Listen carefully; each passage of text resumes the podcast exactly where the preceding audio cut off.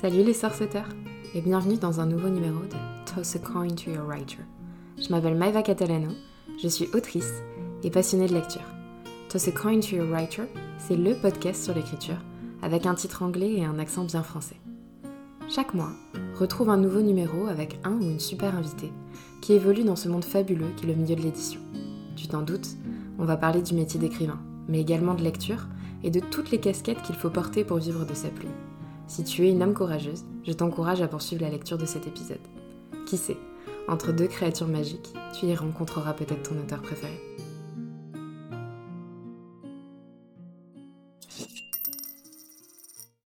Bienvenue les sorceteurs dans ce troisième épisode de Toss a Coin to Your Writer.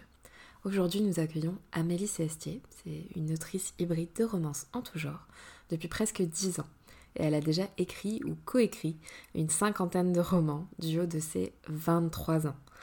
Ouais, elle m'a fait me sentir un petit peu vieille. Amélie est un véritable soleil, j'ai adoré commencer ma semaine en l'interviewant et j'espère que notre entrevue vous plaira. Euh, vous verrez, je suis très contente de vous appeler les sorceteurs, donc les sorciers auteurs, parce qu'on a parlé notamment d'une série et de son nouveau roman, Salvation, qui a un petit lien avec euh, les chasseurs de monstres et le monde magique. Bonne écoute. Alors bonjour Amélie, merci beaucoup d'être euh, parmi nous. Comment vas-tu? Très bien, merci à toi Maëva de m'accueillir. Je suis très très contente euh, bah, de d'être sur ton podcast. Je trouve l'idée géniale et c'était normal que je dise oui. bah, ça me fait super plaisir, merci beaucoup. Pour ceux et celles qui ne te connaissent pas encore, est-ce que tu pourrais te présenter en quelques mots? Alors, moi, mon prénom c'est Amélie Séastier. Je suis autrice de romance depuis euh, plus de 8 ans maintenant. Je me suis pris un petit coup dur en disant ça. Et euh, je suis une grande lectrice, euh, cinéma, fan de cinéma, de lecture. Je peux mettre plein de, définitions. Et, et, voilà, donc je suis auteur principalement. D'accord, ok. Et est-ce que tu pourrais nous parler un petit peu de ton parcours? Alors, si je me souviens bien, tu m'arrêtes si j'ai tout faux, mais il me semble que tu avais dit dans le podcast Devenir écrivain que tu avais commencé direct après le bac et que du coup tu as commencé direct en auto-édition. C'était un peu ton défi, voir si tu réussissais ou pas. Et du coup, ça fait 8 ans. est-ce que tu peux euh, nous expliquer un petit peu plus euh, comment ça t'est venu? Alors, en fait, euh, j'ai commencé l'écriture, j'étais très jeune, j'avais 13 ans et j'étais dans le milieu de la fanfiction d'abord. Donc mmh. pendant deux ans, c'était beaucoup très une fanfiction, tout ça. Et un jour, avec ma co-auteure Marie Matthews, on s'est lancé, on s'est dit, ben, quoi, vu qu'on écrit plein de fanfiction, on sait comment c'est une histoire, on sait mettre des péripéties, on sait la finir, pourquoi pas, on, pourquoi pas écrire son propre univers Donc du coup, on s'est lancé là-dedans. Et notre premier roman s'est sorti, s'appelait Vampire et Rockstar. C'était une trilogie mêlant euh, paranormal et, musique, vu qu'on est très fan de vampires et de rock. Et donc du coup, j'avais à peu près 16 euh, ans, 16 ans quand, euh, quand c'est sorti. Et en fait, quand je suis rentrée au lycée, ça a été horrible pour moi parce que je me suis dit, waouh, dans quoi je débarque Enfin, mon rythme était complètement chamboulé et en fait j'étais très malheureuse parce que je, je voulais euh, vivre de l'écriture mais à 16 ans ben, il faut faire des études et il faut avoir son bac et tout. Et en fait là où j'étais au lycée ça se passait pas très bien et tout ça. Donc j'ai décidé de me en fait avec mes parents on, m'a inscrit au CNED donc euh, j'ai mhm. passé mon bac à domicile et ça ça a été le meilleur choix de ma vie parce que ça m'a permis de et bosser pour avoir mon bac et travailler pour moi-même donc en fait euh, j'ai pu euh, écrire. C'est vrai que ça m'a permis de beaucoup écrire euh, et d'être heureuse tout simplement de vivre de ma passion et de, et ben, en fait de, de, conclure le deal avec mes parents d'avoir son bac. Donc j'ai fini par avoir mon bac. bon, j'ai pas eu des super notes, mais j'ai eu mon bac. Hein. Le bac c'est 10. Hein. C'est le principal. Exactement, c'est ce que je me dis toujours. Et en fait, au départ, je voulais faire des études en en histoire et en sciences politiques, parce que j'ai toujours aimé l'histoire et tout ça. Et en fait, quand je suis arrivée sur les bancs de la fac, je me suis dit, oula, ça me convient toujours pas. Mm. Et à 18 ans, je me suis vraiment confirmée en me disant, tu veux vivre de l'écriture, tu, tu travailles depuis des années là-dedans, c'est ce qui te rend heureuse, pas être sur un banc derrière, euh, un ordi à taper des trucs qui. Ça me plaisait, mais c'était pas ce que j'aimais faire.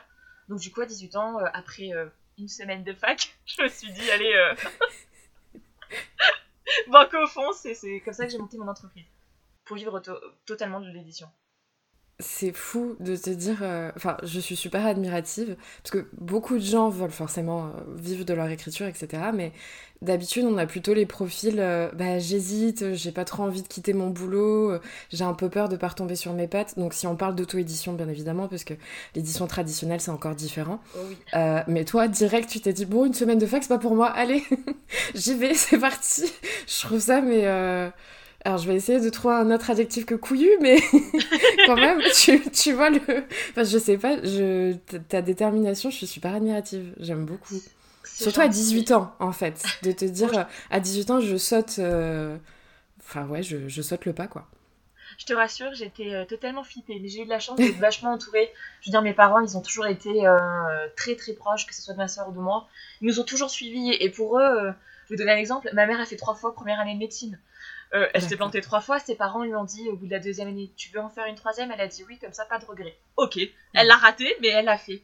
On est vraiment dans la famille euh, tante. Au pire, on est là, et tu seras jamais tout seul. Donc au pire, si je m'étais cassé entre guillemets la gueule, euh, eh ben, je serais retournée faire autre chose. Enfin, j'avais toujours dit que je finirais Mm. infirmière, comme mes parents. Bon, bah finalement, je suis auteur. Mais euh, Effectivement, c'est pas tout à fait le même métier, mais bon, ça, aurait ça. pu te servir pour certains manuscrits. Mais euh, d'accord, bah, écoute, en tout cas, c'est super cool. Et donc, tu as commencé avec euh, Vampire et Rockstar quand tu étais encore au lycée, c'est ça? Et après, quand ça. tu as monté ton entreprise, euh, que- comment tu as continué en fait? Quel roman tu as sorti? Est-ce que c'était avec Marie Matthews également? Alors, en fait, depuis. En fait, quand Vampire Rockstar est né, on a commencé en coécriture, mais très vite, on a commencé à écrire nos projets aussi toute seule à côté. Tout en bossant ensemble, hein, parce que c'est pas parce qu'on écrit séparément avec Marie qu'on qu'on travaille pas ensemble. Je veux dire, c'est ma bêta, on discute de tous nos projets, tout ça. Et en fait, on a commencé déjà à écrire, euh, pendant que j'étais au lycée, euh, d'autres titres.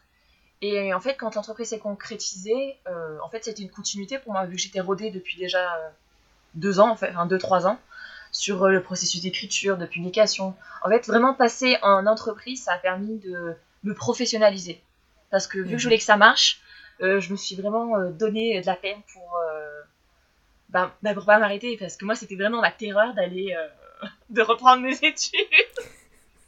Ok, donc en fait, t'avais pas le choix, c'est non, ça va marcher, point, parce que j'ai pas envie de ça. retourner à la fac, donc je vais vendre des livres, je vais en écrire beaucoup. C'est ça. Puis après, je pense que dans notre, euh, dans notre situation avec Marie, on a eu de la chance euh, qu'un bouquin sorte et que ça fasse la différence. Je veux dire, quand on a commencé à sortir euh, Slave, j'essaie de me rappeler un peu ce qui est sorti d'MSVN et tout ça, je veux dire, ça a cartonné tout de suite. Il faut dire qu'à l'époque, il y avait. À l'époque, oh, je me sens vieille quand je dis ça. il n'y avait pas beaucoup en fait d'auto-édité. On était encore très Mm. très peu. Donc en fait, c'était plus simple entre guillemets de se démarquer. Quand on est que 10, bah, c'est plus simple que quand on est 1000. Totalement. Oui, parce que effectivement, bon, désolé, je vais te donner un coup de vieux du coup, mais c'était il y a une dizaine d'années. Désolée. Y a pas de du coup, oui, j'imagine qu'effectivement, surtout que vous aviez déjà une vision très professionnelle, euh, c'était bah, pratique et plus facile de se faire un petit bout de chemin, enfin de faire son petit bout de chemin, on va dire, et de se faire une place notamment peut-être sur Amazon. Je sais pas si vous étiez passé directement sur Amazon ou par rapport à une boutique, etc. C'était par Euh, Amazon, ouais. Mais ça venait ok. de démarrer. Hein. Je me rappelle, il n'y avait Ouais. pas encore l'impression à la demande. Ah oui, et du coup, comment ça s'est passé? Ah, c'était au début, on passait via une plateforme qui s'appelait euh, lulu.com. Oui, effectivement, j'en ai entendu parler. Voilà, donc euh, donc- les livres étaient très chers, c'était pas de très bonne qualité, tout ça. Et en fait, quand ils ont commencé à ouvrir euh, Create Space, en fait, qui était en lien avec Kindle, c'est là où on a commencé à mettre nos livres euh, qui ont été accessibles en version papier plus facilement. Puis après, quand euh. KDP a fusionné, ça a été euh, la révolution. Parce qu'en fait, de base, du coup, vous passiez par lulu.com, vous aviez vos stocks, euh, vous, que vous imprimiez en avance, et vous ça. envoyez par euh, Amazon. Oh là là, mon dieu, j'ose pas imaginer la logistique, en fait. Ah, Alors en fait, on avait fait plus simple entre guillemets. Ouais. Euh, Lulu avait une comment dire un, un espèce de bouton qui nous permettait de. En fait, ils vendaient en notre nom sur Amazon. Mais en fait, je Mhm. crois que sur un livre qui coûtait 20, 20 25 balles, on devait toucher euh, un euro, même pas quoi. Ouais, puisqu'il devait prendre une marge de fou. C'est ça. Donc euh, c'est vrai que Mhm. quand euh, moins il y a de, distribu de, de distributeurs de prestataires, plus. Mhm. euh, et déjà, c'était plus pratique, hein, parce que je crois que les bouquins, ils mettaient des, des plombs à arriver. Enfin, c'était l'enfer. Ouais, et puis c'est surtout que 20-25 euros, tout dépend de la taille du roman. Les gens réfléchissent de plus en plus. Bon, peut-être, euh, je sais pas trop, mais quand on est lecteur et qu'on lit beaucoup, tu dis bon, faut pas se rater avec 20-25 euros. Alors que quand t'es autour d'une quinzaine, tu fais bon. Si j'aime pas trop, je peux tenter un autre. C'est les gens sont peut-être un peu plus timides aussi de tenter le coup. je suis entièrement d'accord. c'est un budget quand même par mois. Bon, oh. on s'échappe un petit peu déjà, mais on va y arriver. on va retourner un tout petit peu côté lecture et après on reviendra côté euh, un petit peu écriture et euh, côté conseil. Euh, mais bon voilà, avant d'être auteur, on est surtout lecteur. Enfin moi en tout cas je, le vois comme ça et je pense que tu vas me donner raison. Oh est-ce que tu pourrais me parler un petit peu de ta relation avec la lecture justement? Alors, je dirais que c'est la même relation passionnée avec le fromage et le chocolat. euh, intense et dévorante. euh, je suis. Euh, en fait, c'est mon hobby préféré. Je pense que si vraiment j'ai envie de faire quelque chose qui me plaît pour me détendre, tout de suite, je vais aller vers un bouquin. Parce que euh, lire, ça a été. Euh, enfin, je veux dire, j'imagine pas ma vie sans lecture. quand j'ai commencé à lire, ben, on apprend à lire au CP. très vite, moi, j'ai lu Harry Potter. J'ai grandi avec Harry Potter. Et ça a été la, la révolution de ma vie, quoi. Euh, j'ai découvert qu'avec un bouquin, on ne s'ennuyait jamais. Donc, euh, donc euh, adulte, une fois, c'était une continuité, en fait. Plus j'ai grandi, plus j'ai lu, plus j'ai été autorisée à lire des choses, même si là-dessus, mes parents ont toujours été très cool. j'ai pu mhm. lire tout ce que je voulais à n'importe quel âge. Vu qu'on parlait de tout, tout ça. Ah oui, oui. Euh, c'est comme ça qu'on se retrouve à lire sa connaissance de gré à 13 ans. Hein. Mais euh, Ah, d'accord. Bon, peut-être un petit peu tôt, mais sur le principe, c'est bien. C'est ça. mais, mais très tôt, j'ai lu plein de biographies. Enfin, je veux dire, euh, c'était génial. Ma sortie du moment, c'était aller à l'espace culturel, quoi. Et, hmm. et du coup, en, grandissant, bon, tu verrais mes bibliothèques aujourd'hui, ça fait peur. Tellement il y en a, mais ouais, c'est vraiment mon hobby préféré, je veux dire. Et j'essaie même si j'ai beaucoup de boulot, tout ça, de lire au moins une heure tous les jours. D'accord, c'est bien. C'est plutôt le matin, plutôt le soir T'as une routine Bon, l'écriture c'est une euh, chose, mais de lecture euh, La nuit, je lis la nuit en fait. La nuit, ouais, ok. Généralement, mon créneau c'est minuit et une heure du matin. D'accord, ok. Donc juste avant le dodo, au moins après tu peux faire de beaux rêves. Exactement. Euh, tu disais que tu avais commencé donc l'écriture euh, vers 13 ans. Donc pour moi, ça veut dire que tu as commencé la lecture bien avant encore.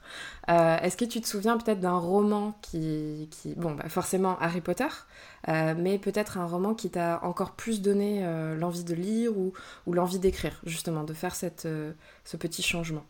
Alors oui, c'est vrai que le premier livre qui m'a donné le goût de la lecture, c'est Harry Potter, et je vois que ça a marché pour énormément de gens. Mes petites mmh. sœurs, elles ont commencer à aimer la lecture après Harry Potter. Je pense que c'est vraiment euh, c'est The Saga pour euh, donner envie euh, de lire.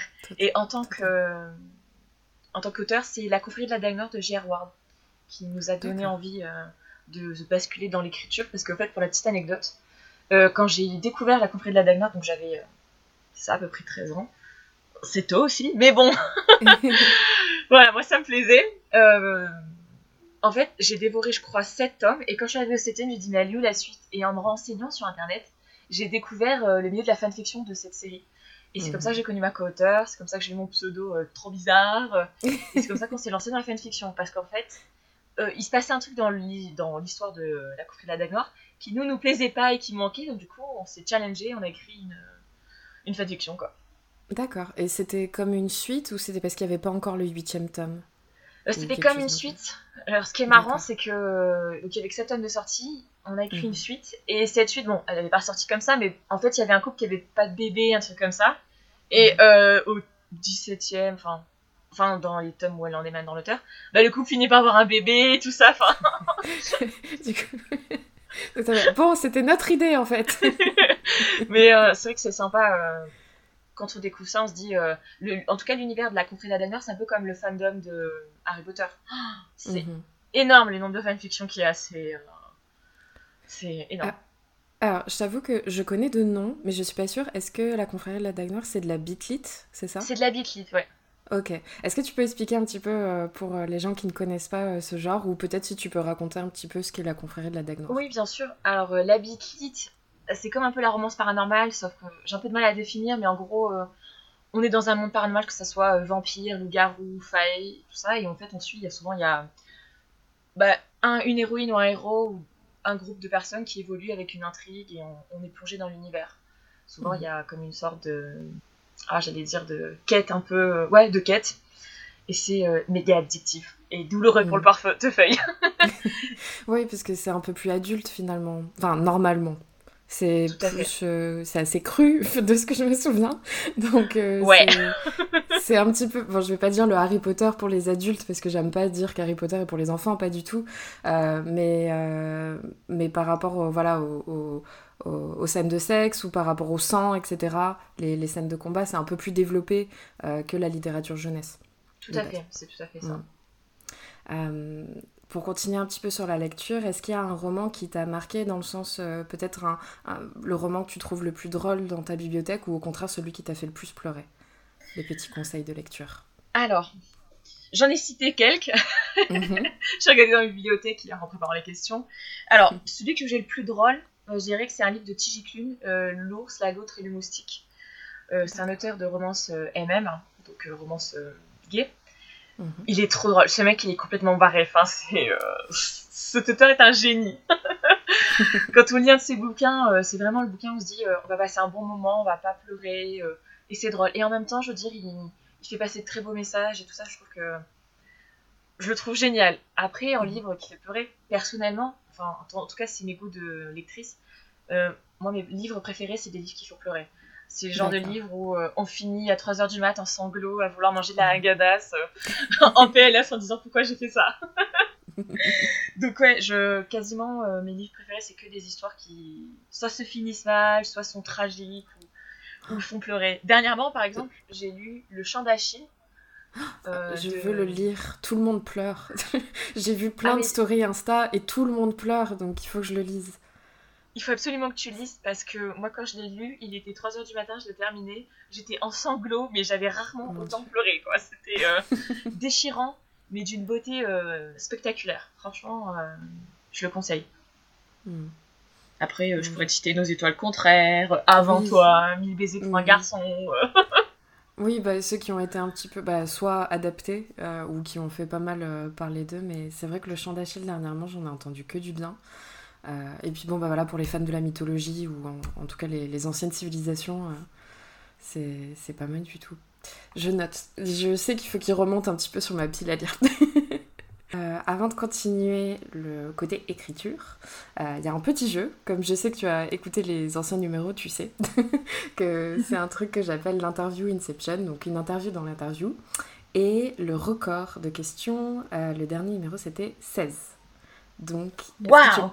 Ouais, est-ce que tu es prête à relever le défi à faire 17 Ready Ok, alors attends.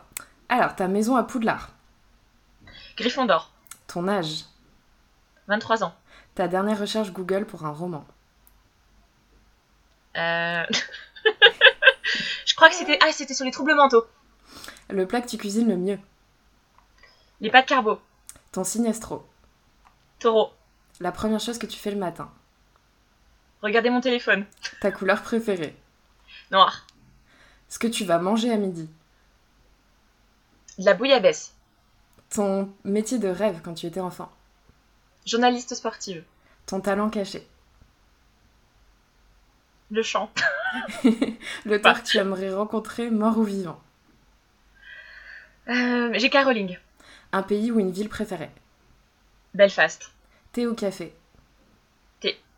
Tatouage préféré si tu en as Celui avec mes sœurs. Ton animal totem Le chien. Plutôt bad boy ou gentil garçon? Gentil garçon. Ok, t'es à 16 piles, donc tu es ex T'as pas battu, mais Mais tu es à 16, donc félicitations. J'ai bugué sur la dernière recherche que, en tant qu'auteur, on fait tellement de recherches. C'est ça, c'est en mode. Alors, attends, laquelle dire pour ne pas passer pour une psychopathe? C'est exactement ça. Surtout que cette recherche des troubles mentaux, ça s'est terminé où euh, j'ai trouvé une liste avec une centaine de troubles mentaux et en rigolant, euh, j'ai dit à mes amis, venez, on la parcourt et on, note tous nos troubles mentaux, enfin, tous nos TikTok et tout. donc, du coup, euh, ça part en, analyse psy après. Euh. ah, j'ai ça Ah, bon, bah ça explique pas mal de choses en fait. Très bien. J'ai une copine qui en a 17. ah oui, quand même D'accord, bon bah. sachant qu'en fait, ça regroupe quand même. J'ai été étonnée parce qu'en fait, on pense que les troubles mentaux, c'est souvent des euh, bon, il y a la schizophrénie, la, mhm. la, bipolarité, tout ça, mais en fait, par exemple, euh, l'agoraphobie, tout ça, c'est classé dans les troubles mentaux. D'accord. Euh, je savais pas du tout et j'ai découvert. Oui, donc en fait, ce qu'on pense être que des phobies, entre guillemets, peuvent se retrouver. Ok. Bon, ça va. Par contre, je vais m'arrêter sur un truc. Ton âge. T'as dit, que tu t'es pris... dit que tu t'es pris un coup de vieux, mais t'es plus jeune que moi, en fait. T'as dit ça comme si t'avais. Euh, bon, désolé pour les gens qui nous écoutent, hein, c'est pas du tout vieux, mais t'as dit ça comme si t'avais 40 ans, alors qu'en fait, pas du tout. Et oui, c'est vrai. Il faut arrêter de dire ça, hein, parce que moi, du coup, je prends un coup de vieux. Ah, désolée. bon, je suis pas plus, beaucoup plus âgée que toi, j'ai 25 ans, hein, mais euh, ah, du coup, c'est moi qui ai bugué quand t'as dit ça, j'ai fait pardon. ouais, mais je... Bon, après, t'as commencé à écrire jeune, etc. Donc voilà. C'est ça. C'est ça, mais ouais. Disons, ça fait long, je trouve, en fait. Non, non, mais oui, je suis d'accord, je suis d'accord avec toi. Mais du coup, en fait, euh, j'ai commencé comme toi vers 13 ans aussi. Euh, pas professionnellement, mais. Euh, donc, ok, très bien. Bon, ça va. Ah, des, teams, des petits jeunes. On va fonder un groupe. Exactement, c'est ça. Alors, du coup, bon, bah, félicitations encore une fois pour le presque record battu, mais tu as sauvé ton honneur. Tu es, tu es à la limite, donc c'est bon. Euh, maintenant, on va revenir un petit peu côté écriture. Et euh, justement, tu parlais de ton pseudo tout à l'heure par rapport à, la fanfiction. Et c'est vrai que tu as commencé du coup même en auto-édition avec Amélie, donc avec un H, un E, un L, deux I et E. et maintenant tu écris sous le nom de Amélie C. Astier. Euh, donc comment tu as fait ce changement et pourquoi surtout? Alors en fait, ce changement il est d'abord, enfin il y a eu deux étapes. La première c'est quand on a signé en maison d'édition. Euh, il faut, quand on signe en maison d'édition, idéalement un prénom et un nom de famille pour simplifier les classements, tout ça. Donc du coup, euh, il a fallu changer ou en trouver un nouveau. Et nous, avec Marie, on voulait... Ben déjà, au début, on n'était pas très très chaude pour changer, mais après, on a compris pourquoi. Donc on s'est dit, on va en prendre un qui nous ressemble. Et en fait, euh, ça, moi, j'ai choisi le mien, donc sachant que c'est pas vraiment un pseudo, vu que c'est mon vrai nom. D'accord. Donc je me suis dit, je veux qu'un pseudo, et si j'en veux un deuxième, ça sera euh, à, peu près mon vrai nom. Et Marie a pris un autre pseudonyme. En fait, c'était la continuité de son euh, profil Facebook. D'accord, ok. Bon, bah, très bien. D'accord. Et euh, alors, on va revenir dans, quelques instants sur ta routine à quatre mains, parce que tu parles beaucoup de ton binôme, donc on va revenir sur ça. Mais d'abord, quand tu écris tes, tes romans, on va dire, bah, solo, est-ce que tu as une routine d'écriture particulière? Parce que j'ai vu en story cette semaine que tu avais fait plein de petits post-it ou plein de petits papiers pour euh, ta trame. Donc est-ce que tu as des, petites astuces comme ça ou, des choses que tu fais à chaque fois? Alors euh, je suis quelqu'un de très très organisé au niveau du travail. C'est, Je pourrais presque dire des fois c'est contrôle free tellement c'est... Il euh, faut que ce soit au carré. Mais quand je commence chaque roman, en fait, j'ai le même processus. C'est-à-dire que... En fait ça commence... Ça peut commencer à n'importe quel moment. Je vais avoir une idée, je le note et je fais euh, comme un espèce de petit cahier où j'ai toutes mes idées ou des post-it sur le téléphone. Enfin, quand je commence un nouveau roman, là par exemple, créé la trame de Visos of Silence 2.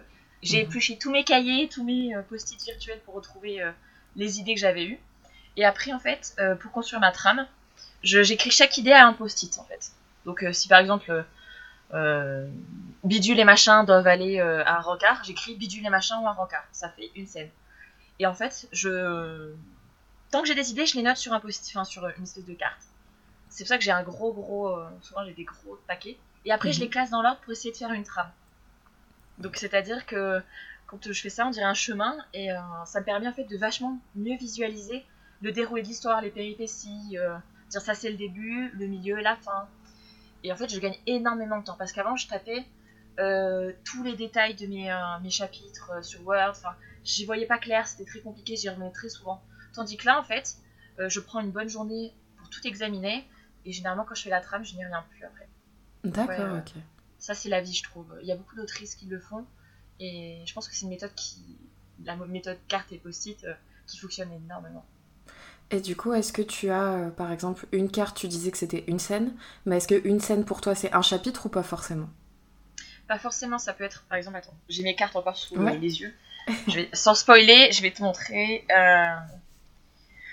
Là, par exemple, j'en ai une qui dit euh, machin et bidule euh, parle du protocole d'aide. Mhm. Euh, virer à deux. En fait, c'est des fois c'est une idée qui va amener à développer, qui va qui va être amenée à être développée. D'accord. Parce que sinon, ça voudrait dire que je fais 50 chapitres. oui, effectivement. Bon, ça dépend pour des romans. Si les chapitres sont courts, ça va, mais ça peut être vite compliqué aussi. Après, ça fait des gros mastodontes. c'est ça. ok. Et par rapport euh, au reste, on va dire l'ambiance entre guillemets, parce qu'il y a des personnes qui vont mettre des bougies, de la musique, ou au contraire le silence. Comment tu te prépares pour une, euh, une séance d'écriture? Alors, moi j'écris quasiment tout le temps en musique. Ok. J'ai beaucoup de mal à travailler dans le silence parce qu'en fait, le silence n'est pas vraiment le silence. Hmm. quand on vit en communauté ou même quand.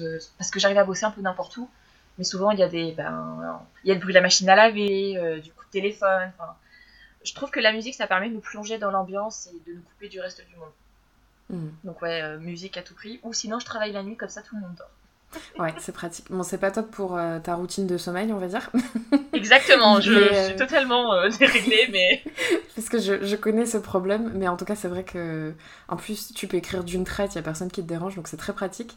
Mais le lendemain matin, t'es en mode « Ah Ça fait mal !» Exactement Bon, généralement, quand même, il faut prendre un rythme qui nous convienne. Parce qu'un été, moi, j'avais bossé vraiment euh, comme un vampire. Et en mm. fait, ça avait été horrible à, récupérer derrière. Donc, je ne conseille pas. La, la limite, c'est 2h du mat. D'accord. Ce qui est déjà pas mal. Tout dépend de euh, ce que tu vas oh, faire le lendemain. Euh, parce que bon bah voilà comme tu es euh, majoritairement en auto-édition, tu as plein d'autres choses à, faire que écrire. Donc euh, j'imagine oh que les journées sont assez longues. Donc tout dépend l'heure du réveil le lendemain, ça peut être un petit peu chaud après pour faire ta compta, les relectures, ce genre de choses. C'est ça. Euh, il y a une question que j'ai pas encore posée euh, dans le podcast, mais euh, je trouve que bah, tu es l'invitée parfaite pour poser cette question. C'est est-ce que pour toi, être écrivain, c'est plutôt un métier solitaire ou de partage? Parce que comme tu le dis, tu travailles souvent avec une binôme. donc tu, tu, écris à quatre mains avec Marie Matthews. En quoi ça change le processus d'écriture d'être seul ou d'être à deux? Alors, je dirais que c'est quand même un processus solitaire tout en étant dans le partage. Parce qu'en fait, quand on, est seul derrière son écran, quand on doit rédiger un chapitre, mais derrière, euh, je veux dire, quand on a des idées, on a besoin d'en parler, on a toujours des collaborateurs. Euh, je veux dire, le processus d'écriture, il est peut-être solitaire, mais tout ce qu'il y a derrière, il est euh, en groupe avec des amis, des collaborateurs, des collègues. Et après, une, fois que le livre, de toute façon, il est partagé au restant du lectorat, ça devient plus solitaire. Je pense que dès l'instant où on se plonge dans, dans la rédaction d'un livre, on est déjà dans l'optique du partage derrière. Donc, euh, moi, je le vois comme les deux, en fait. Ça dépend quelle euh, étape, à quelle étape on en est. C'est sûr mm. qu'à 3h du matin ou à 2h du matin, quand on est tout seul derrière son écran, c'est solitaire. mais après, euh, il est très partagé. Je sais pas comment fonctionnent les autres, mais moi, dès que j'ai un problème, j'en parle à ma co-auteur. je vais même embêter ma soeur ou, ou des amis. Par exemple, mes parents qui sont infirmiers, j'adore crédibiliser tous mes trucs de, de meurtre, de blessures. Quand je descends et que je dis, tu crois que si je fais ça, euh, ça se passerait comme ça? Des fois, ils me regardent du genre, heureusement que je sais que t'écris, parce que c'est flippant. Anecdotiquement, si je devais cacher un corps, comment je devrais le faire? Mais c'est ce qu'on a eu, enfin, euh, c'est une conversation qu'on a eue avec mon père, je me rappellerai toujours, c'est un truc qui va me marquer. On était chez lui, on était en train de boire le café, on a sorti des cartes maritimes, et on s'est dit, bah, si on devait se débarrasser d'un corps en mer, on ferait comme ça. Et on a établi le plan. Voilà, il faut faire ça, il faut faire ça, il faut faire ça. Donc voilà, maintenant je sais comment potentiellement me débarrasser d'un corps sans, sans me faire choper. ça fait très Dexter en tout cas, mais euh, écoute, bon, si un jour euh, les livres ça ne marche plus, tu pourras peut-être vendre euh, tes, tes, mérites, on va dire, de, de mercenaire, on ne sait pas, parce que tu as plein d'idées je trouve qu'être auteur, c'est avoir mille vies un peu, parce que tu dois être, euh, entre guillemets, euh, spécialiste de plein de choses. Euh. Mais c'est totalement ça. Je trouve que souvent on dit oui, mais tu ne fais que écrire, et je pense que tous les auteurs nous rejoindront là-dessus.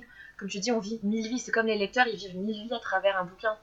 Je veux dire, on, tantôt on va parler de, je veux dire, de, bah, par exemple, de scènes de crime, on va plonger dans des univers qui n'existent pas, ou, parler de, faits vraiment vécus comme par exemple, actuellement, je bosse sur euh, l'histoire du mur de Berlin. Je veux dire, ça nous replonge dans des euh, situations où on découvre énormément de choses. Je sais que à chaque fois que j'entame un, roman, je vais en sortir grandi et, euh, et en fait avec plus de culture générale, découvrir des choses. Et je pense que c'est ce qui plaît aussi aux lecteurs.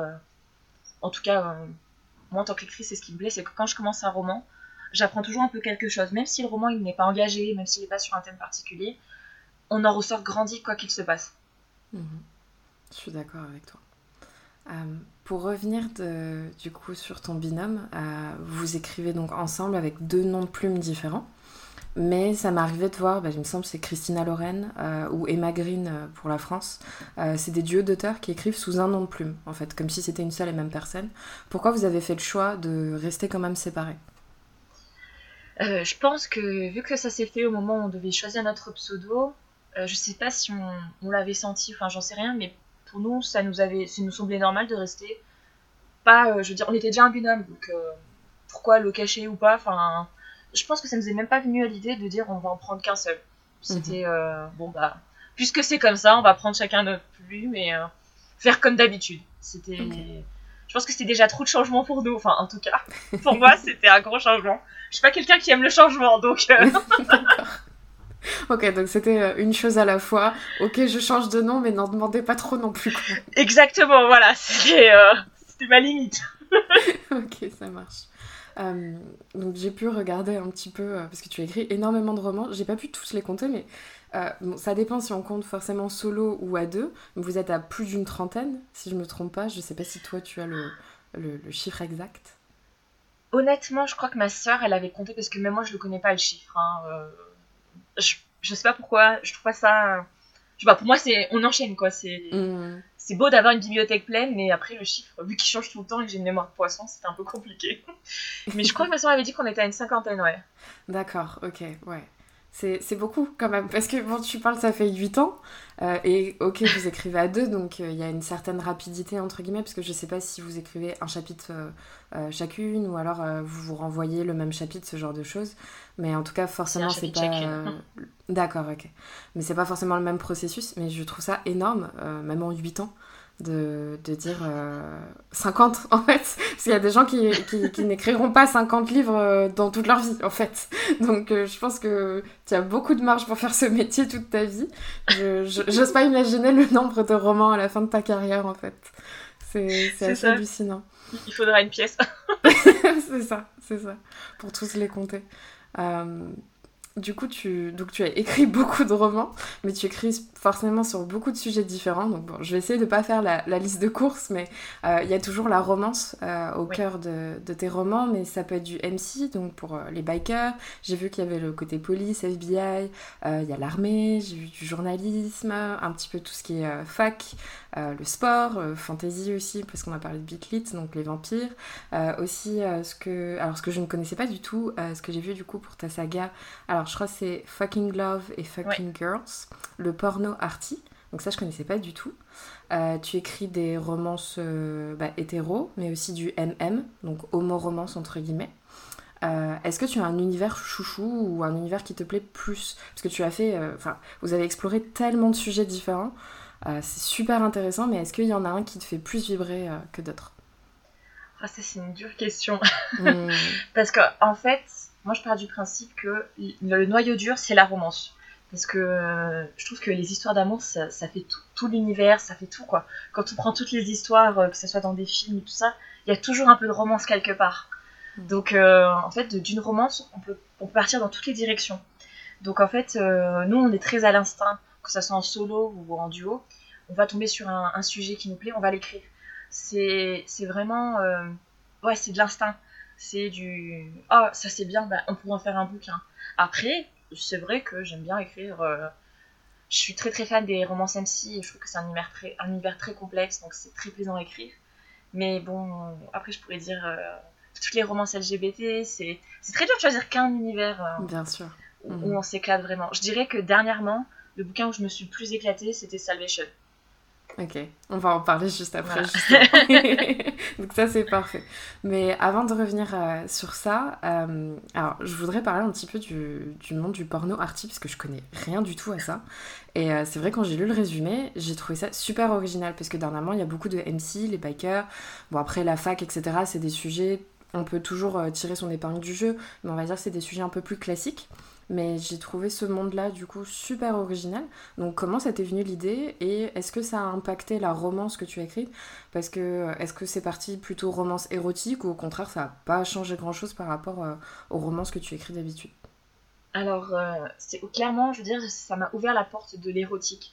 Parce que mm. même quand dans tous nos romans, il y a du sexe, c'est plus ou moins détaillé, mais c'est voilà, comme je sais, plus ou moins détaillé. Quand on écrit du porno arty, bah, c'est c'est très détaillé vu qu'on est c'est la thématique. Après, le challenge, c'est d'écrire de l'érotisme, pas du mm. porno, justement. Mm-hmm. Du, truc trash et un peu. Je veux dire, euh, c'est pour avoir des, des mots euh, du lexique de médecine, c'est pas la peine, quoi. Donc, euh, c'est ça. Donc, c'était un vrai challenge. Et en fait, c'est parti de l'idée. J'étais en conférence à l'étranger avec des copines fans de littérature LGBT. Et honnêtement, je me rappelle plus comment on est venu à discuter de ça. Mais en rigolant, en attendant notre avion à Berlin, on s'est dit mais je crois qu'il n'existe pas de roman qui parle de, de porno. Euh. Et, donc en rigolant, on se dit, ouais, c'est vrai, c'est dommage, pourtant il y aurait un sujet à explorer, enfin, c'est un bon thème.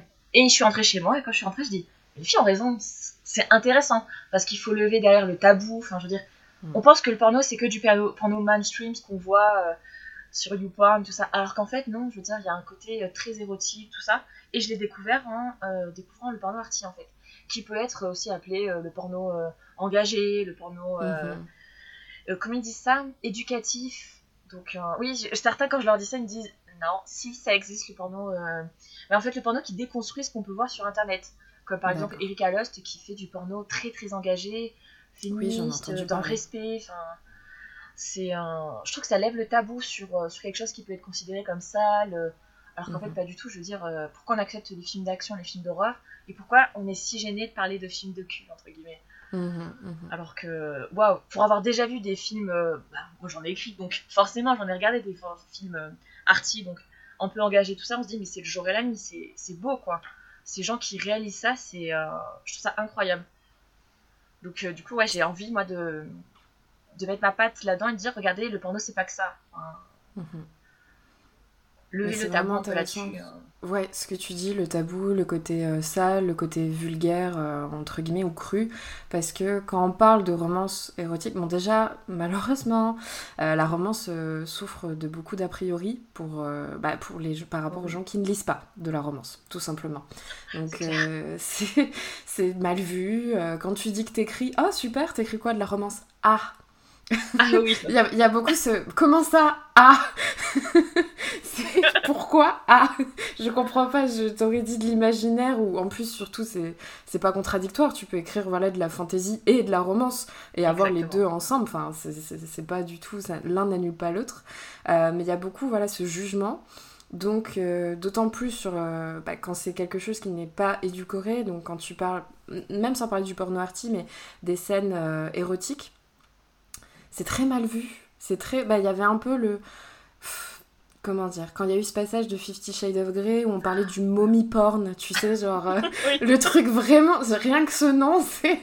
Horrible Alors, c'est pour la petite ménagère de 50 ans, hein, euh, pour qu'elle ait des frissons. Mais les gars, c'est pas. Enfin, bon, après, malheureusement, c'est vrai qu'il y a des scènes, euh, tout dépend le livre, qui sont mal écrites. Euh, il y a des mots qui, personnellement, me, me révulsent un petit peu. Moi aussi, bon, j'ai ma liste. voilà, ça, ça pourrait être un sujet entier de podcast. Mais comment, justement, tu, tu tu écris ce genre de chaîne? Parce qu'il y a des gens qui ont honte aussi quand t'as tes proches qui te lisent, etc. C'est vrai que moi j'ai encore ce passage. Euh, j'avais écrit une romance qui était comédie romantique et, euh, une de mes proches m'avait dit Ah oui, euh, il y a des scènes quand même un peu. J'étais Je veux pas en parler, pas avec toi, laisse-moi tranquille. Mais c'est totalement ça. c'est quoi ton état d'esprit? Alors au début, c'était un peu dur pour la petite histoire, mon grand-père maternel me lit depuis toujours, depuis que donc il a 89 ans et il, a lu des arlequins toute sa vie. Comme quoi, on peut être un homme et aimer lire des arlequins. Euh, mhm. Je veux dire, il faut arrêter de sortir de ce stéréotype. Euh, les filles lisent des trucs de romance, les garçons lisent de la fantaisie. C'est des stéréotypes de genre qui sont franchement agaçants. Euh, l'exemple même, moi, mon grand-père adore les harlequins. Et mhm. du coup, quand j'ai commencé à écrire, c'était le premier de ma famille à me lire. Et je me rappelle toujours quand il a fini mon premier livre, il m'a regardé, il m'a dit Ah ouais, quand même, j'ai dû. Euh, on a dû discuter parce que sur le coup, il était un peu choqué et surpris, mais je lui ai dit Tu sais, mhm. euh, bébé, euh, Agatha Christie, elle a pas tué des gens pour écrire ses, ses polars et ses thrillers. Donc moi, j'ai pas fait tout ce qui s'est passé dans mon bouquin. Et c'est vrai, il dit Ouais, c'est vrai, c'est logique. Et depuis, ça passe crème. Je sais que j'ai un peu de mal à parler de scènes érotiques. mon père, quand il m'a fait la bêta lecture sur un de mes bouquins, il m'a dit ah là concernant je dis non non là je veux dire euh, t'as vu ma, ma limite euh, On n'en parle pas, tu passes. Mais après, euh, je trouve qu'en grandissant, je veux dire, euh, parce que moi aussi j'ai évolué avec mes bouquins. Mhm. J'étais peut-être gênée à 15 ans d'écrire là-dessus. À 23, je l'affirme haut et fort. Je veux dire, après je me suis, j'ai eu, je veux dire, j'ai évolué en tant que personne. Je veux dire, j'ai découvert des livres. Enfin, en tant qu'auteur, je veux dire, il y a des bouquins sur la sexualité qui ont révolutionné ma façon d'aborder ça aussi au niveau de l'écriture. Mhm. Donc, je vois ça comme un challenge. de toute façon, on, le sait très bien, euh, les scènes de, sexe dans les bouquins, elles ont beau être certaines crédibles, on va édulcorer certains trucs. Enfin, il y a des détails qu'on va pas donner. Euh. Bien sûr.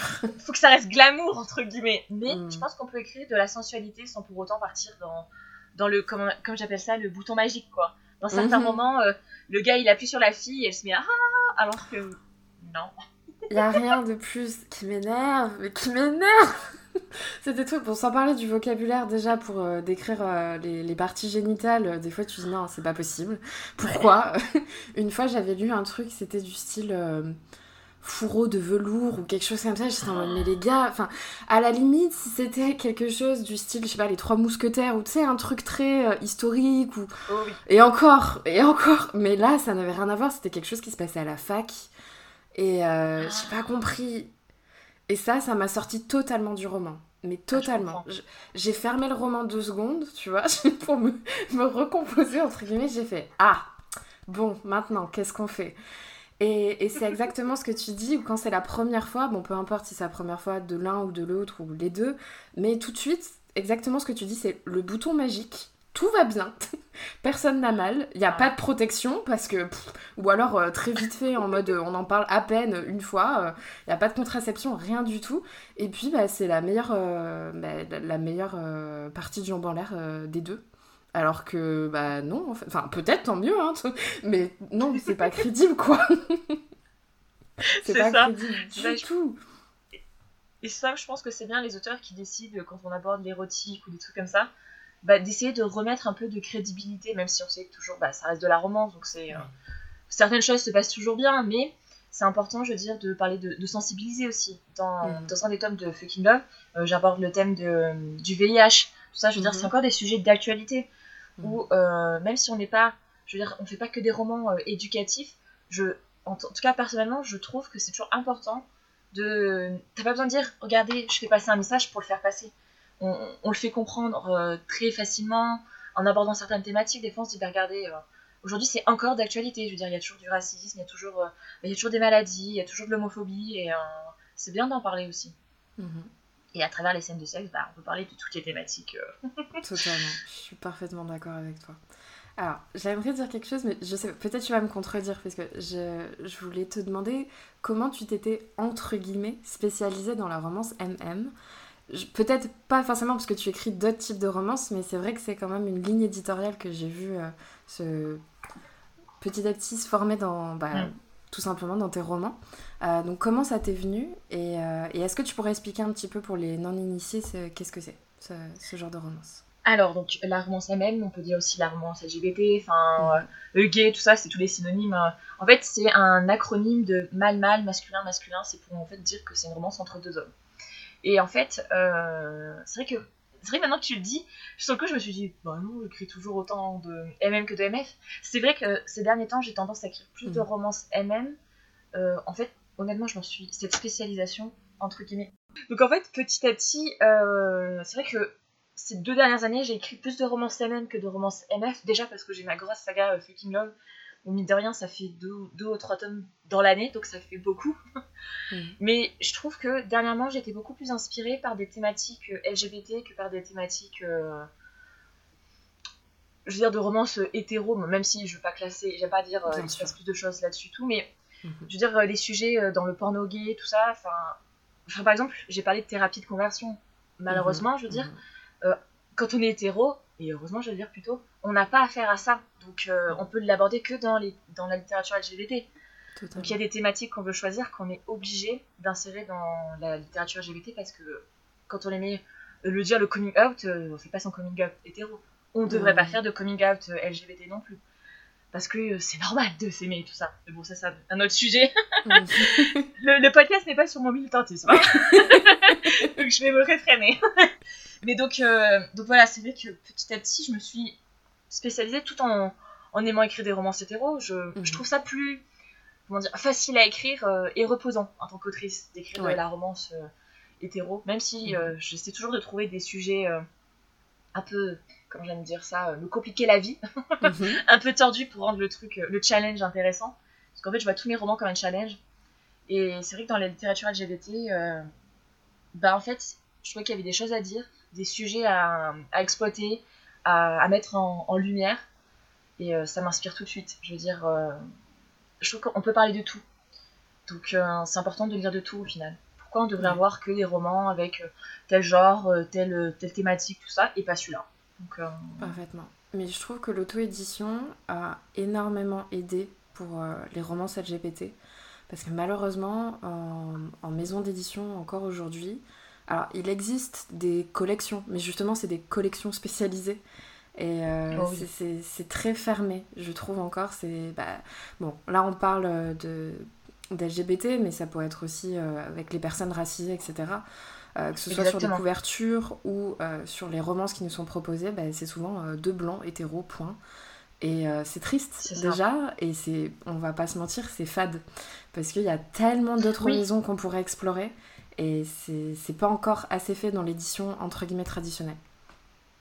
Oui, je trouve qu'on parle pas assez de, des minorités, enfin tout ce qu'on peut appeler minorités, tout ça. On mhm. reste un peu dans, en fait, dans ce qui va se vendre le plus facilement. Alors que je trouve qu'il n'y a rien de mieux qu'un texte engagé. Je veux dire, euh, là dernièrement, j'ai vu que De Saxus allait sortir un texte LGBT euh, engagé, une sorte d'autobiographie avec l'auteur qui est, euh, qui donc qui est gay, qui est noir, tout ça, je veux dire, euh, je trouve ça génial et magnifique de dire ça y est, la révolution entre guillemets, elle arrive. C'est dommage de parler de révolution parce que après c'est mon côté un peu humaniste et tout ça. Pour moi, tout le monde est d'ego, on peut parler de tout, je veux dire, tout le monde est sur le même, euh, enfin au même, enfin, au même niveau quoi. Mhm. Et c'est vrai que je trouve que ce manque de diversité est dommage parce que moi aussi de temps en temps, je ça me lasse de voir toujours la même chose, toujours les mêmes thématiques. Et c'est ça que je trouve ça important quand on est auteur, quand on a les moyens, quand on se sent, de se dire, ben, moi j'ai envie d'écrire là-dessus. C'est pas parce mm. qu'on n'est pas euh, concerné qu'on peut pas en parler, même si bon, les concernés en parlent bah, forcément mieux. Je veux dire, euh, on a beau, euh, on a beau faire toutes les recherches qu'on veut, des fois le vécu, ça, c'est ce qu'il y a de mieux entre guillemets à retranscrire tout ça. On peut essayer d'en parler, de se mettre en porte-parole, mais c'est jamais pareil. C'est vrai qu'en tant qu'auteur, dernièrement j'ai écrit un, un livre sur avec un, un héros racisé et un héros transgenre. Mais moi, des fois, j'ai encore du mal avec les thématiques, donc excusez-moi si j'utilise des termes qui qui sont pas les bons, je m'éduque. des fois, c'est pas parfait, mais n'hésitez pas à me reprendre si c'est pas le cas. Euh, et je me suis rendu compte que c'était une galère monstrueuse pour trouver une couverture avec un homme noir, quoi. C'était. Euh, j'ai passé des, des, heures et des heures. J'avais envie de pleurer, de me dire, mais je veux pas faire le deuil de ma couverture avec euh, mon personnage, il est comme ça. Je veux ma couverture comme ça. Et en fait, c'est les banques d'images aussi, c'est mhm. un CAF, c'est horrible. Et donc c'est pour ça que je pense que petit à petit, c'est comme tout, on va y arriver. Et c'est en laissant la parole, en, disant, bah, en, en maison d'édition, on ne veut pas publier ça, bah, c'est pas grave, j'ai l'auto-édition, je suis mon propre maître à bord et, euh, et let's go, quoi. Je suis totalement d'accord avec toi, l'auto-édition a aidé énormément. Totalement je pense que tu soulèves un, point super important. C'est pour ça que je vais enchaîner direct sur euh, la question de, ton engagement en fait sur, euh, dans le milieu associatif. Parce que euh, tu fais partie. Alors, je sais pas si tu vas me dire si tu as créé ou si tu fais partie de la Rainbow Team et de la Pink Team. Donc, est-ce que tu peux nous expliquer ce que sont ces teams et comment on peut t'aider avec ça? Alors, en fait, la Pink Team et la Rainbow Team, c'est né d'une collaboration avec l'autrice Fleur Anna qui était ton invité au premier podcast. Oui.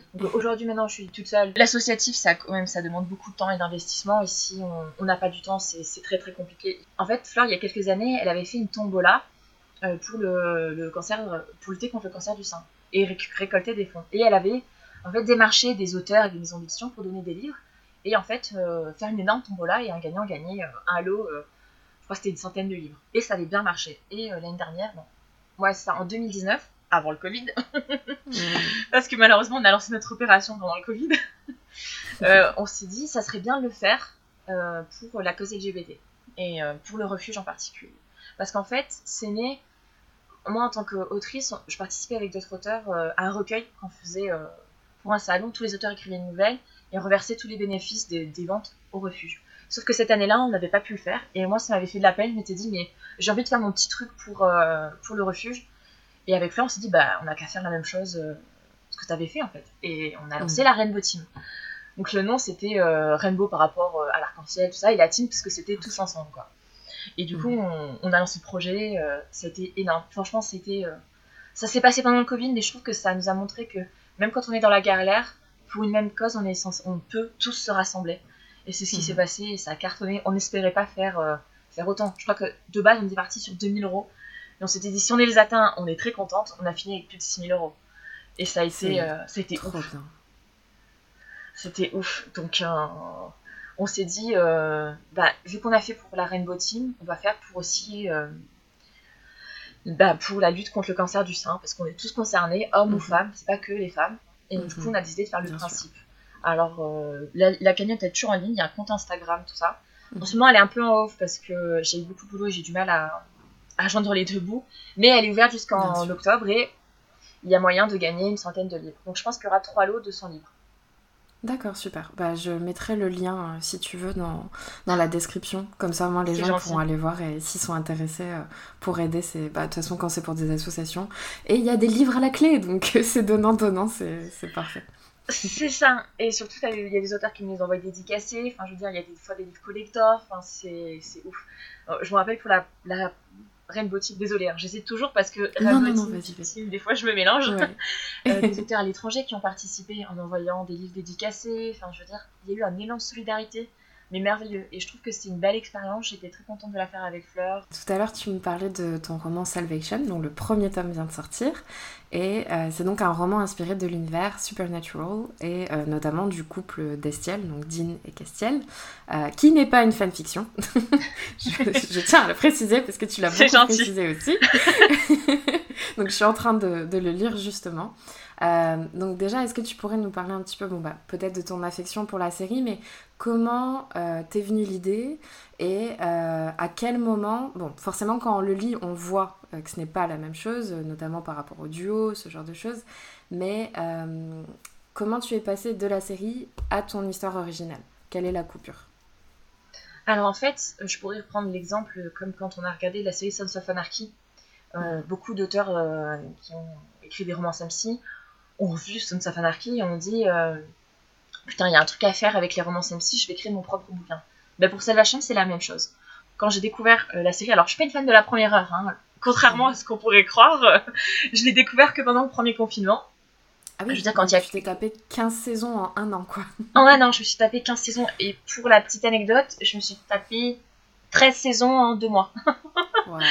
J'étais devenue... Bah, c'était pendant le confinement, hein. je travaillais, je m'attendais sur Natural. Ça a été le meilleur moi de ma vie parce que j'ai écrit 100 000 mots tout en m'attendant Supernatural. Ah oui, quand même, ouais. Effectivement, la productivité au top, quoi. au top. Et en fait, quand j'ai découvert cette série, j'ai trouvé que c'était un univers qui n'était pas forcément exploité en romance euh, mm. et qui avait de la, je veux dire, du potentiel. Dans le sens où, quand je parle de potentiel, c'est que euh, on parle là d'un combat entre le bien et le mal, les anges et les démons, et euh, tout ce qui est apparenté aux chasseurs, aux mythologies il y en a plein qui l'ont exploité à leur façon. Donc moi, je me suis dit, l'univers me plaît, j'ai envie aussi de l'exploiter à ma façon. Euh, comme, comme, je veux comme les MC, tout ça, je veux dire, c'est pas parce qu'on écrit la même chose qu'un projet déjà existant qu'on le plagie ou qu'on le copie ou que c'est de la fanfiction. Ça, les gens ont beaucoup de mal. Et je l'ai vu avec Salvation où, euh, où tout de suite, euh, c'est parti, c'est du plagiat, c'est de la fanfiction. Ça a été très dur pour moi de le vivre parce que je me suis dit, c'est un bébé que j'avais vraiment envie de sortir, ça me paraissait important il, était cher à mon cœur et ça a été très douloureux en tant qu'auteur de d'être euh, d'avoir ce post-it de plagiat collé alors que franchement j'ai bossé comme une dératée pour pas que ça soit euh, justement dit que ça soit du plagiat et que des gens qui ne prennent même pas la peine de lire qui se fient au point qu'ils veulent voir ne retiennent que ça ça m'a vraiment fait beaucoup de peine hmm. à tel point que tu as dû changer la couverture oui, à tel point j'ai changé la couverture. Bon, moi j'ai pas, j'ai pas fini la série encore, il faudrait que je m'y remette. J'avais commencé euh, il y a bien bien longtemps, euh, quand les épisodes faisaient peur. Parce qu'après, je trouve qu'au fur et à mesure des années, il faisait moins peur. Mais du coup, au début, c'était vachement flippant, oh oui. les, histoires. Et c'est vrai que du coup, bah, quand j'ai vu la, la, la, couverture, bah, direct, j'ai pensé à, à, Dean et Castiel.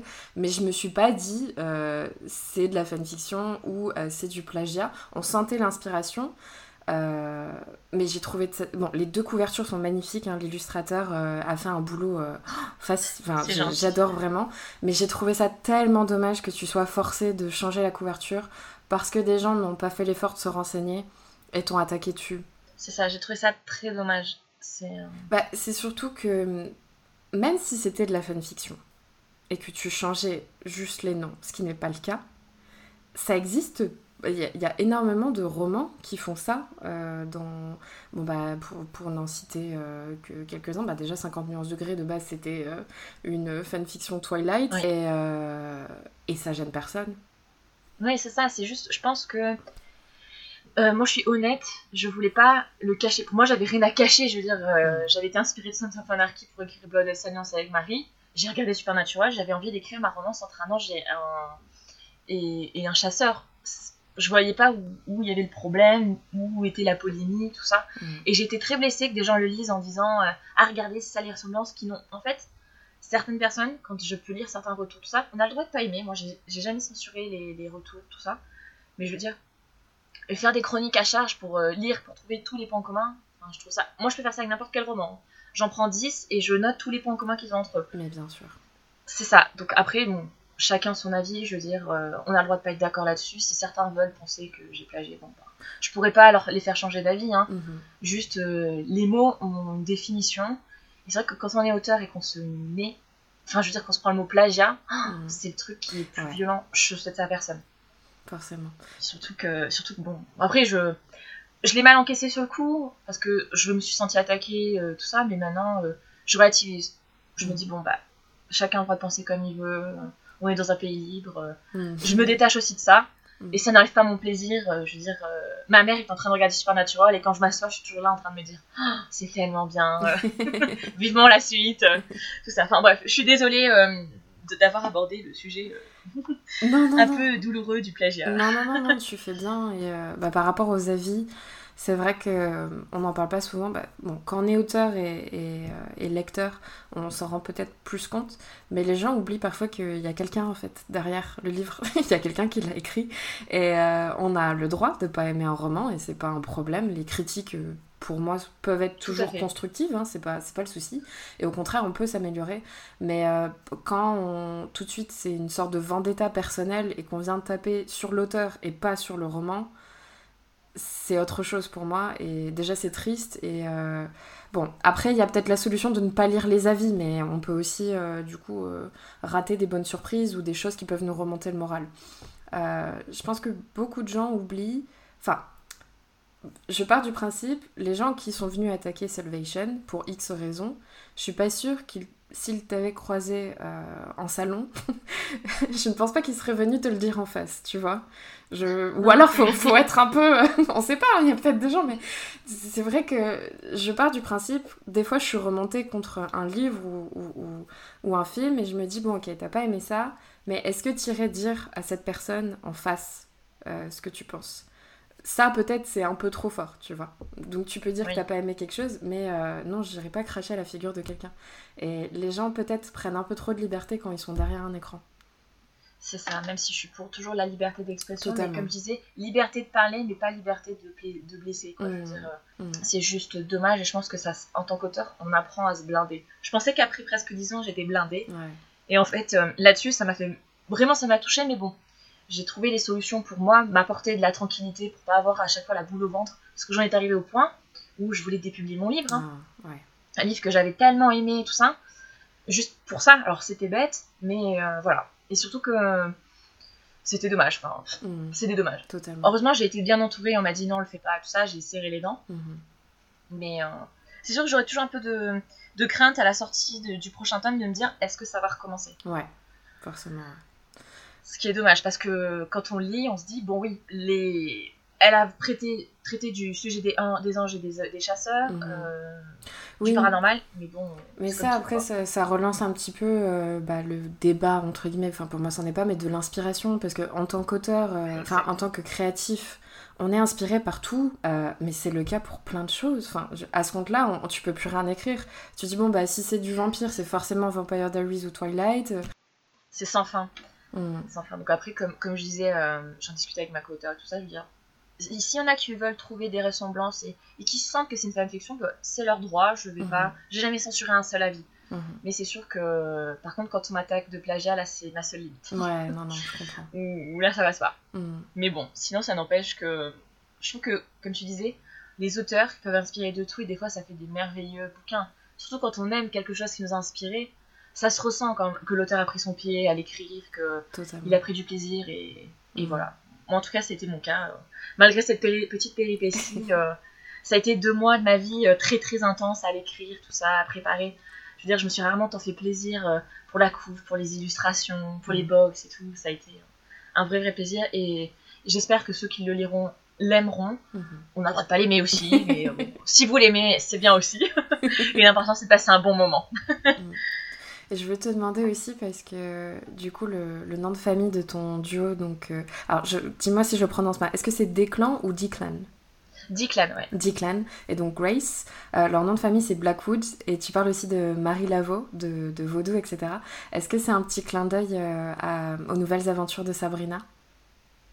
Alors, franchement, non, j'ai pas regardé. C'est vrai? C'est vrai? C'est trop fou Oui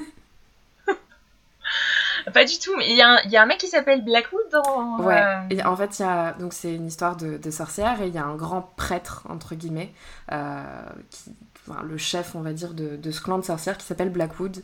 Et euh, dans la dernière saison, il, y a, bah, il parle de Marie Laveau, bon, qui est une figure du vaudou très très connue. Hein. Donc dès que dès qu'on parle forcément de, vaudou de Louisiane, mais du coup, comme il y a eu ces deux petites choses, euh, je me suis dit, ah, c'est peut-être un clin d'œil euh, très léger, tu sais, pour les gens qui, connaissent la série, etc. Parce que moi, ça m'arrive des fois quand j'aime trop un nom de famille d'une série ou quoi, je fais bon, je le note, ça pourra me servir pour plus tard ou quoi. Je fais pareil. C'est comme les gens que j'aime pas, je les mets en, en en, où je les tue. mais ça, beaucoup de l'auteur le font. Vous vous rendez pas compte, mais. Euh, mais ah bah tu vois, tu m'intrigues. Je... je sais pas quoi regarder. Je vais peut-être regarder euh, les bah... nouvelles aventures de Sabrina. Bah tu vois, bah, c'est un truc tout bête, mais encore une fois, ça, ça, ça prouve un petit peu ce qu'on ce qu'on disait. Euh, j'ai regardé cette série, toi, c'est pas le cas, et pourtant j'ai pu trouver deux. Pour moi, c'est pas une inspiration, c'est un clin d'œil, parce qu'un nom de famille, voilà. donc comme quoi, on peut vraiment trouver des, des ressemblances entre guillemets avec des choses que tu n'as même pas lues ou que tu n'as même pas vues. c'est ça. Mais ouais, non, non, ah, ça me... Merci pour mon, ma nouvelle idée, j'avais plus rien à mater. bah voilà, bah, tu me diras ce que, ce que t'en penses. ça marche. Alors, je voudrais euh, passer un petit peu à la partie conseil, puisque bah, voilà, tu, tu écris depuis euh, presque une dizaine d'années. Donc, ça serait quoi ton conseil pour les gens qui veulent se lancer, soit dans l'écriture, mais également dans l'auto-édition?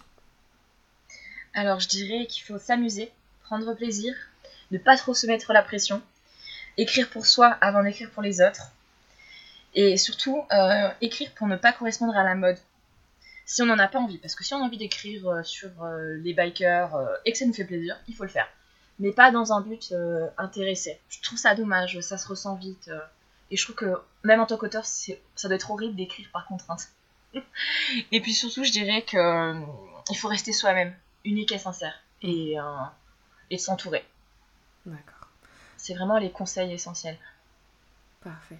Tu as commencé donc en auto-édition, mais comme tu l'as dit, tu es aussi publié avec Marie euh, en maison d'édition. Alors il me semble, j'ai lu, il y a Milady, il y en a peut-être d'autres.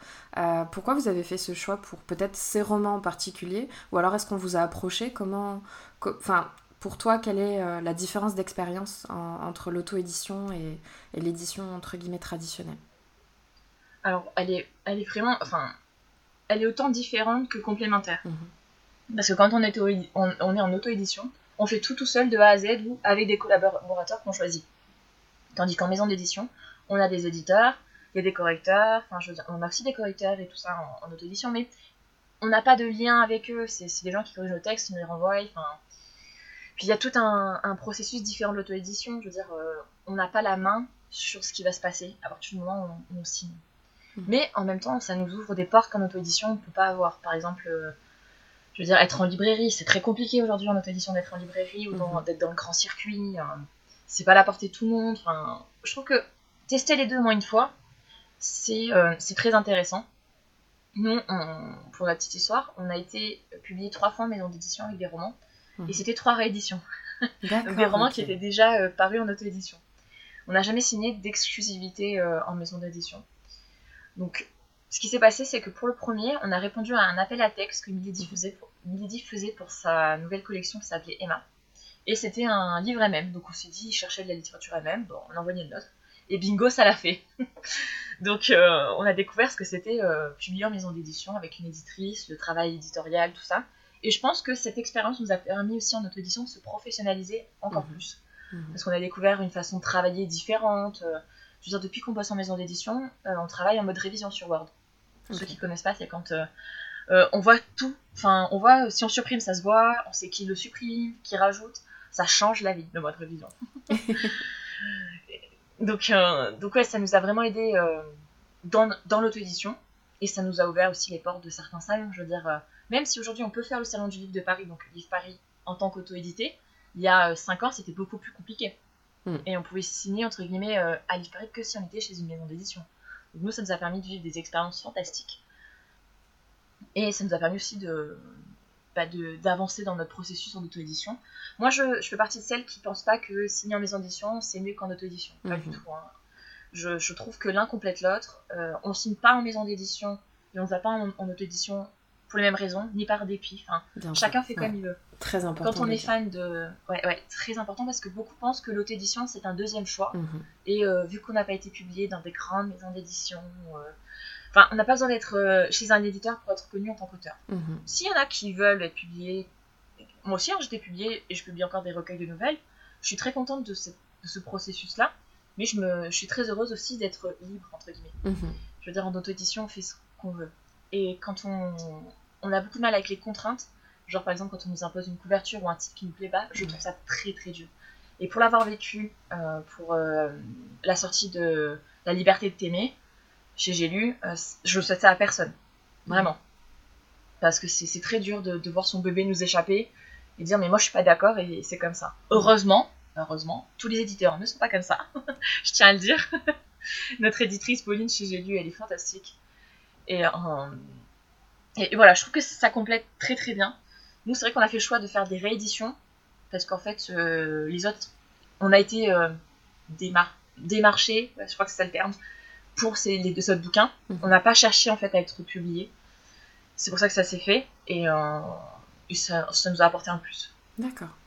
Ouais, c'est super intéressant. Je sais pas si j'ai répondu correctement. non, si, si, si, si, si, parfaitement, t'inquiète pas.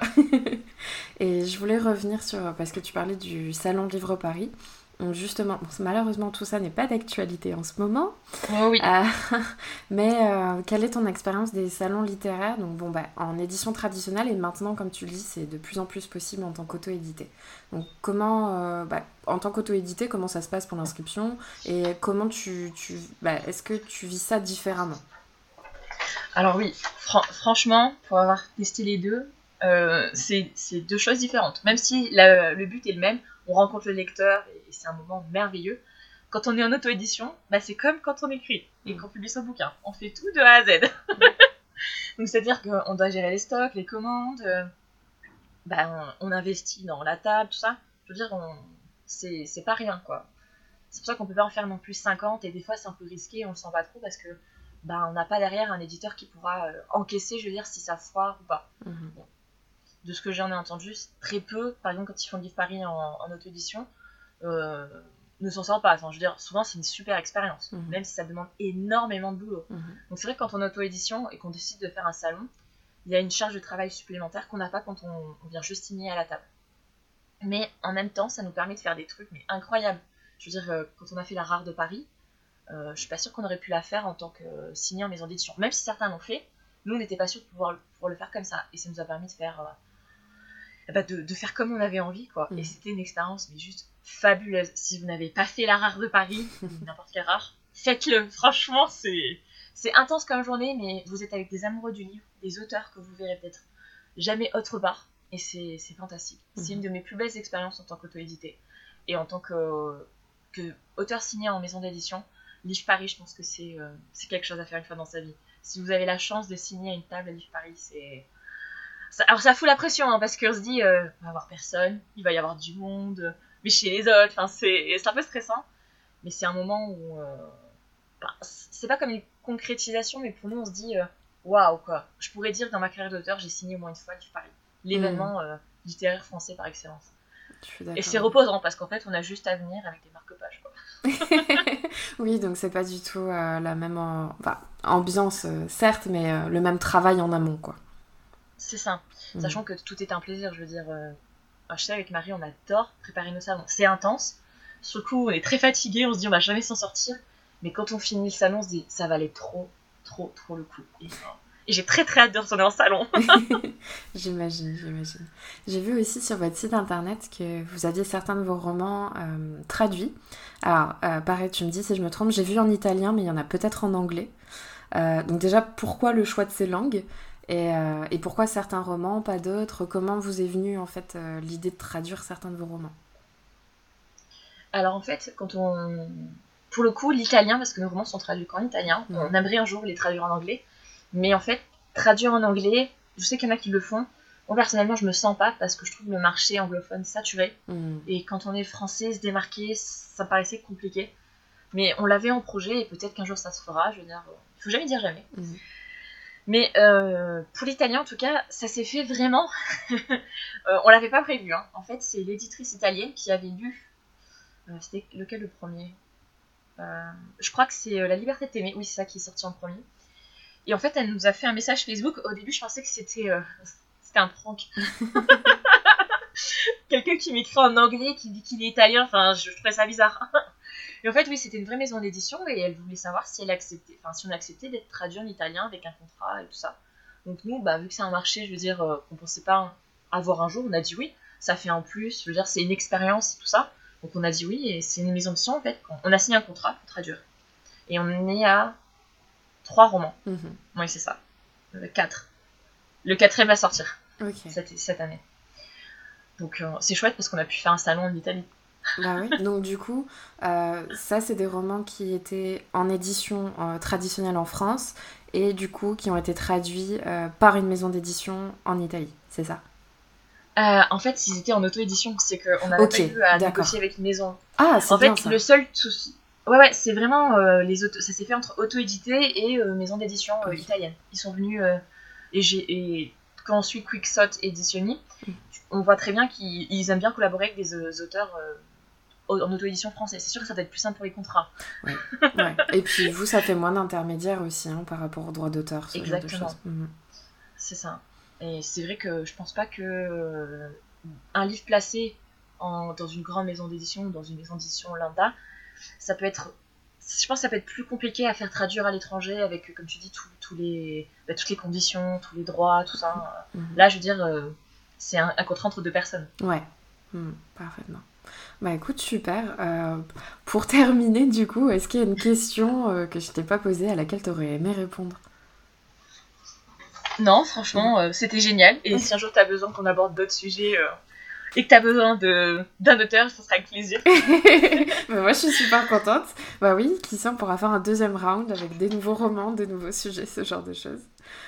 parfait. Bah écoute, merci beaucoup. Je trouve ça vraiment fantastique. Merci beaucoup, Amélie, du coup. Puis merci à toi parce que c'est un podcast. Euh, j'adore écouter des podcasts et je trouvais qu'en littérature, il n'y en avait pas.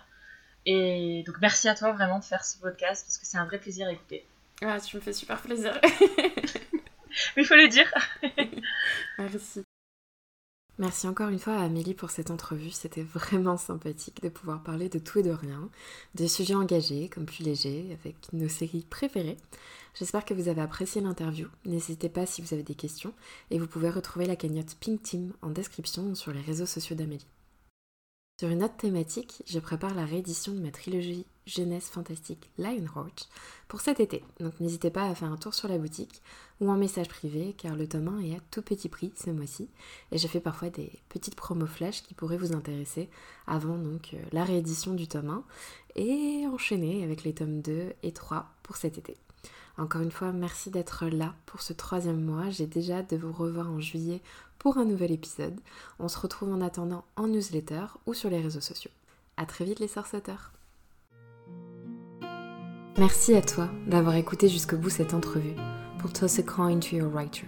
J'étais ravie de t'avoir à nos côtés pour cette interview et j'espère te revoir bientôt pour de nouvelles aventures. Tu retrouveras toutes les infos de cet épisode en description. Tu peux également me trouver et me contacter sur tous les réseaux sociaux à Maeva Catalano. Je sais, c'est pratique. On se voit dans un mois, ou plus rapidement encore si le dieu des romans le veut. À très vite